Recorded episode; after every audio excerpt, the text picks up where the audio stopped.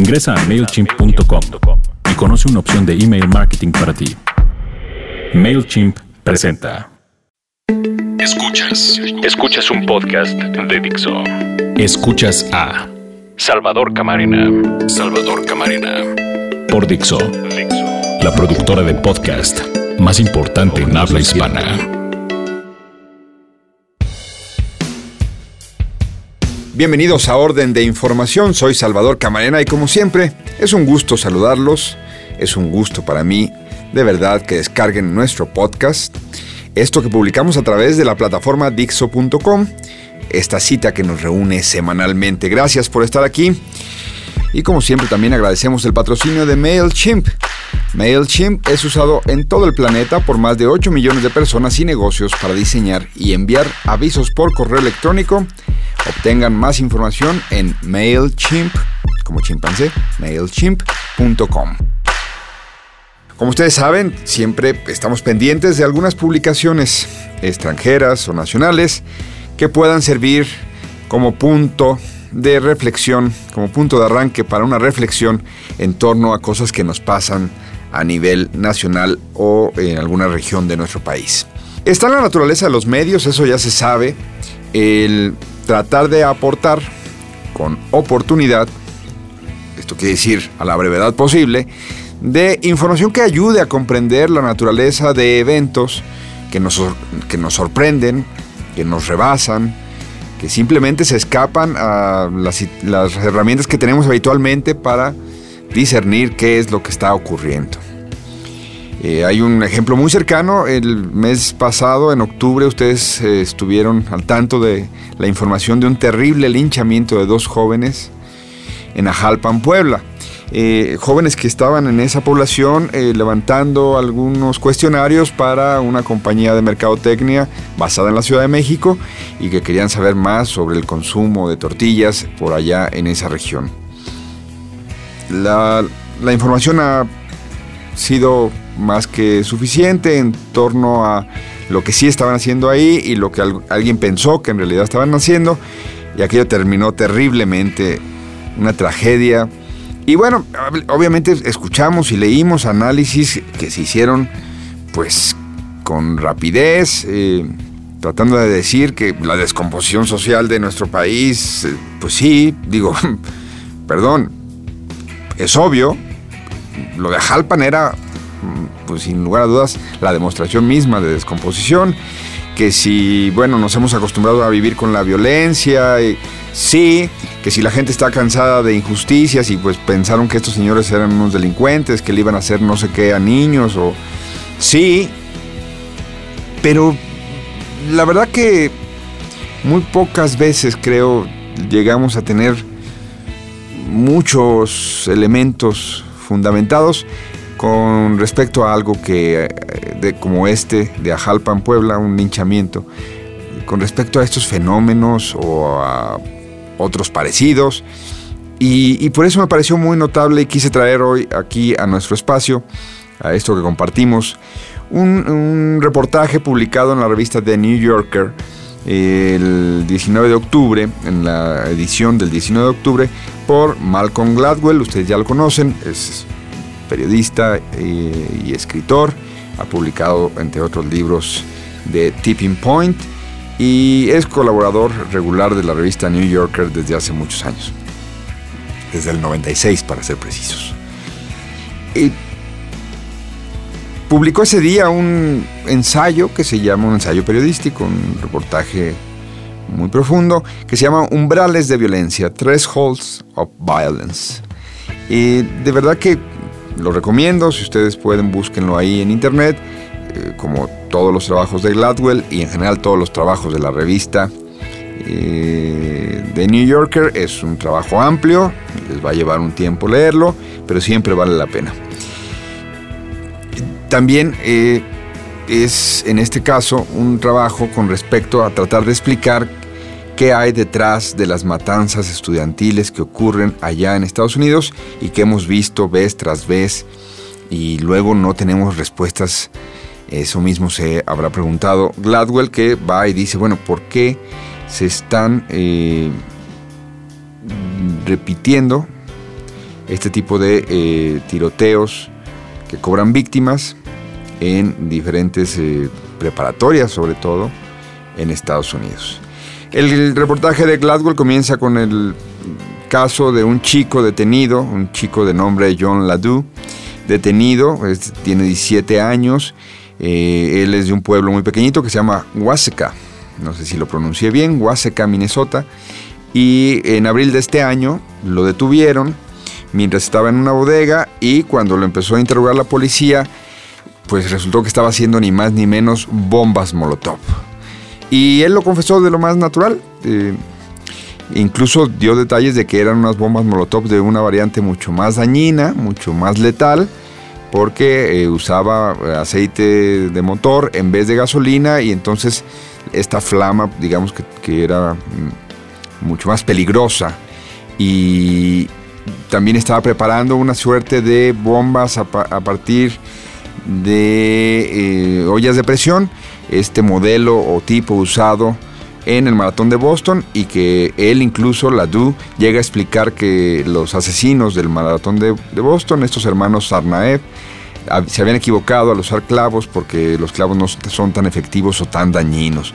Total que el chico Ladu era todo un experto en cómo hacer eh, artefactos explosivos y además ya cuando fueron y lo interrogaron y fueron a su casa encontraron un rifle de asalto con bastantes municiones, con bastante eh, ahí eh, para reponer cuando se le acabaran las primeras rondas, con una pistola Beretta, con otros explosivos ya listos y además con un rifle calibre 22 y todo eso lo fue contando a la policía, la DU, y además pues les dijo que iba a atacar a sus compañeros en la escuela y que después, por supuesto, iba a tener la notoriedad del caso. Y esto además especificó que lo haría después de también asesinar a su familia. la, policía le preguntó por qué, por qué harías eso, y le dijo eh, qué hicieron ellos de malo, y dijo, eh, la ellos no hicieron nada malo, solamente quería tener tantas víctimas como sea posible. A partir de ahí, lo que hace Gladwell es decir, ¿por qué este chico Ladu estaba pensando hacer lo que, lo que estaba pensando hacer? Y nos lleva a recordar que eh, ha habido en Estados Unidos, desde Columbine, ustedes recuerdan la famosísima eh, matanza ahí en Columbine, que fue el 20 de abril de 1999, donde murieron 15 eh, estudiantes, desde Columbine para acá, pues se han repetido una serie de matanzas que si, hacemos la enumeración, lo que hay que decir en pocas palabras es que, por ejemplo, desde Sandy Hook, que ha sido una de las más también eh, catastróficas, de las más letales, desde Sandy Hook ha habido más de 100, Sandy Hook fue en el 2012, ¿eh? ha habido más de 140 tiroteos en colegios de Estados Unidos en preparatorias de Estados Unidos, más de 140 desde la matanza de Handy Hook. Hay que recordar, bueno, que ellos eh, padecieron la matanza de Handy Hook, donde murieron 26 eh, adolescentes, jovencitos. Gladwell empieza a explorar y empieza a buscar teorías que le ayuden a eh, explicar qué estaba pasando. descubre que los autores de las distintas matanzas eh, por lo menos de las más prominentes, no tienen un patrón en común, no parecen necesariamente ajustarse a un solo perfil o a una sola historia, porque lo mismo encuentra gente que había tenido una vida caótica o eh, otra que había sido pues jóvenes entre comillas de lo más normal, que no, habían, no se tenía registro de ningún tipo de trauma. Y sí se convierte en esto, y ahí lo manifiesta bien Gladwell, como un arquetipo e-, Eric Harris, que fue el, personaje que estuvo detrás de los, de, los asesinatos en Columbine. En todo caso, lo que dice no, no le alcanza a, Gladwell para decir este, el fenómeno de copycat, el fenómeno de imitación, es el que estaría detrás de esto. Y después de explorar, encuentra una teoría muy interesante que no es nueva, que se ha venido trabajando en la Universidad de Stanford, por parte del sociólogo Mark Granovetter. Eh, este, este sociólogo, según se explica en el reportaje, dice que la gente participa en disturbios el eh, Granovetter lo que ha venido estudiando son los disturbios y que participa en disturbios a partir de umbrales de tolerancia a la violencia y hace una escala de umbrales. Entonces, eh, Granovetter eh, pensaba que era, un, error eh, pensar que cuando alguien va a participar en un disturbio hace una toma de decisiones en torno a sumarse o no al disturbio, que, como si fuera racional la decisión de está pasando o está ocurriendo un disturbio y me sumo a ello. Y más bien definía un disturbio como un proceso social en el cual las gentes, las personas hacen cosas eh, como reacción a una serie de, una combinación de, las decisiones que toman otros que están haciendo alrededor. Es decir, que sus umbrales son los que activan, los distintos umbrales de las personas son los que activan la participación o no en un disturbio. A ver si me puedo explicar. Hay gente que tiene un umbral cero, todos sabemos de algún caso, estoy seguro, que es ese que la menor provocación eh, toma una roca, una piedra y la lanza en contra de, un establecimiento.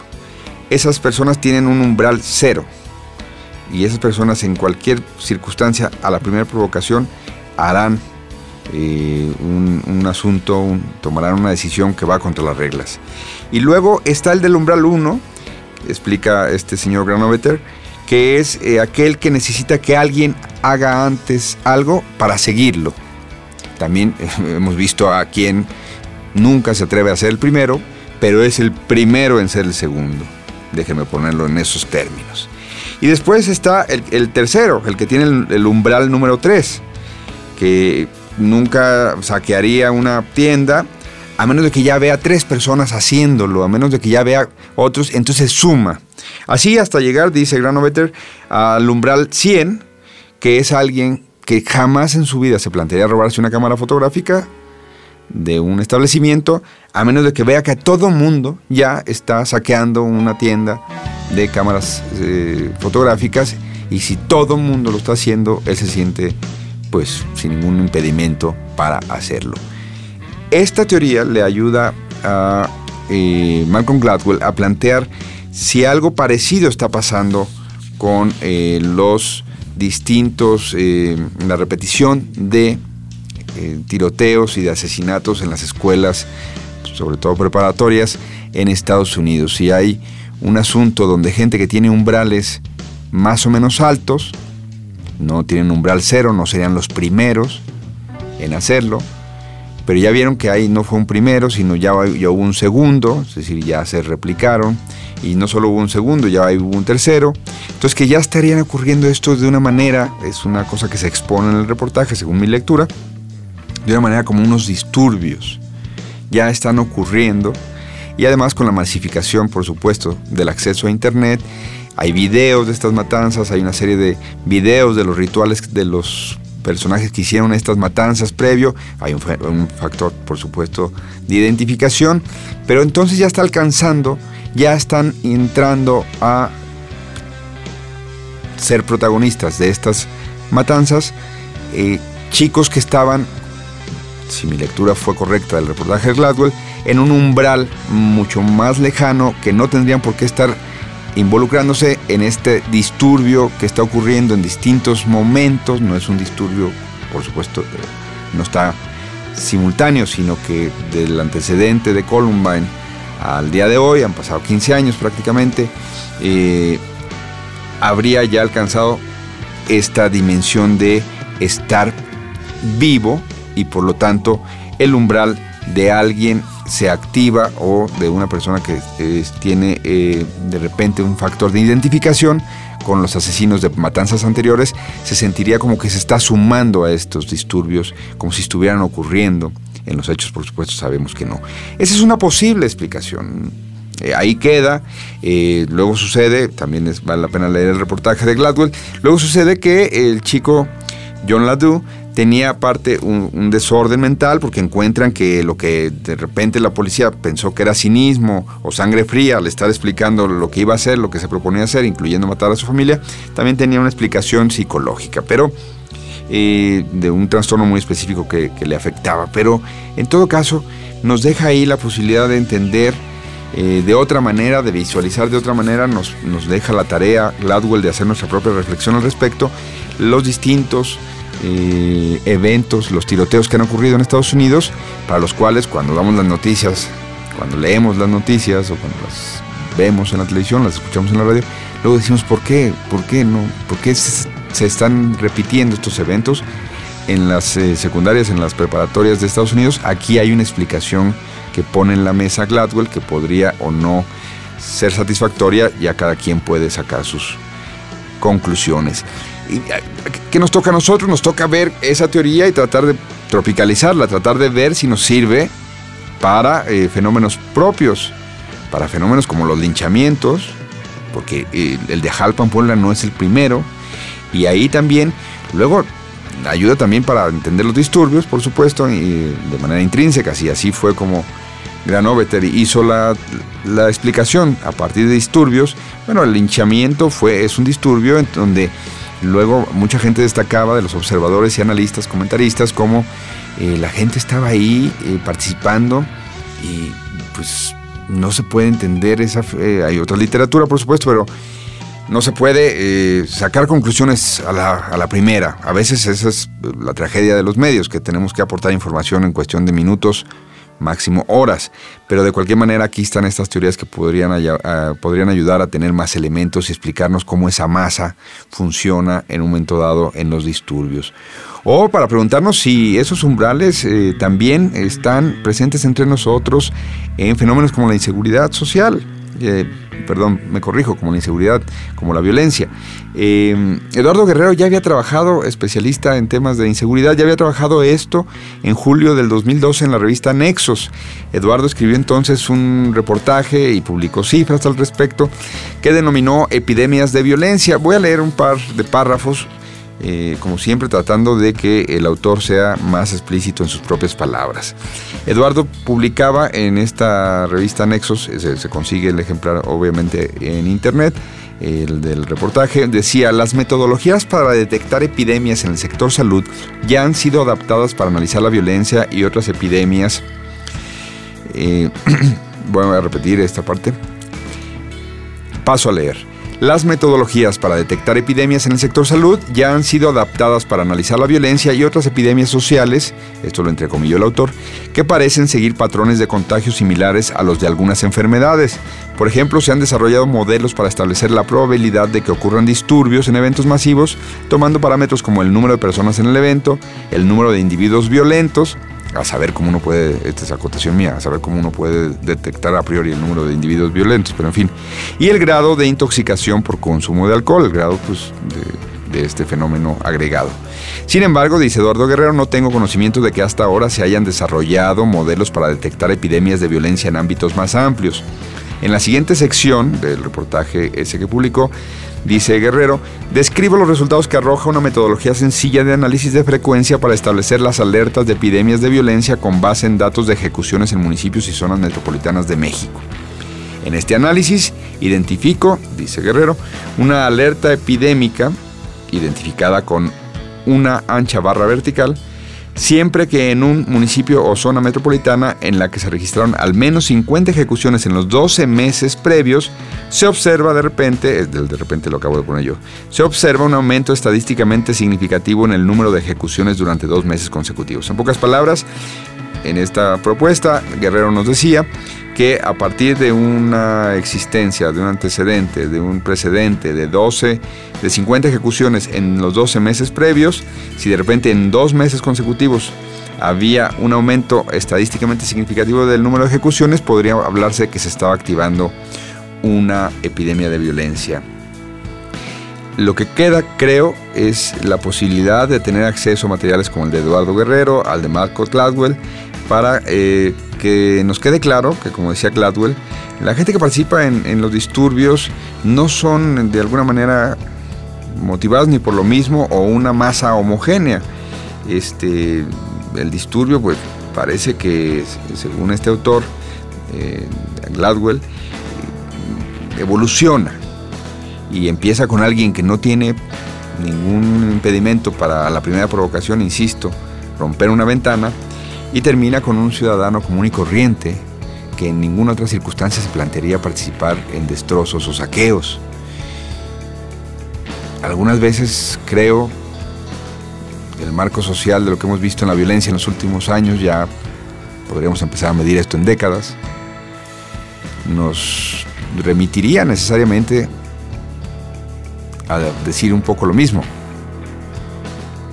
Quizá, comillas, todo entre comillas y con pinzas, porque hay que meterle más categorías de análisis, alguien piensa que había algunos individuos que eran propensos a cometer un crimen, un delito, pero hoy, después de estos más de 100.000 asesinatos, 30.000 desapariciones, quizá no nos baste esa explicación de que los malos se están matando entre sí mismos, ni de que los malos son malos y punto. Quizá detrás de todos esos crímenes haya otras personas. Exploro aquí con ustedes como hipótesis que sus umbrales hayan estado muy lejos de ser para nada alguien con perfil predeterminado, por así decirlo, a cometer un crimen.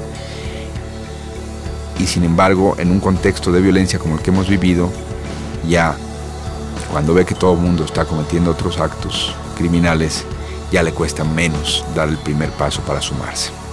Yo soy Salvador Camarena y como siempre en arroba salcamarena en la red social Twitter me encuentran y es un gusto saludarlos como cada semana aquí a través de la plataforma Dixo.com en este su podcast Orden de Información. Hasta la próxima.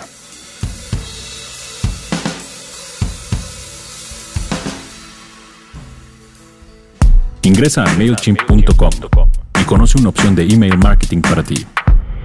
MailChimp presentó. Escuchaste a Salvador Camarena. Un podcast más de Dixo. El diseño de audio de esta producción estuvo a cargo de Carlos Ruiz.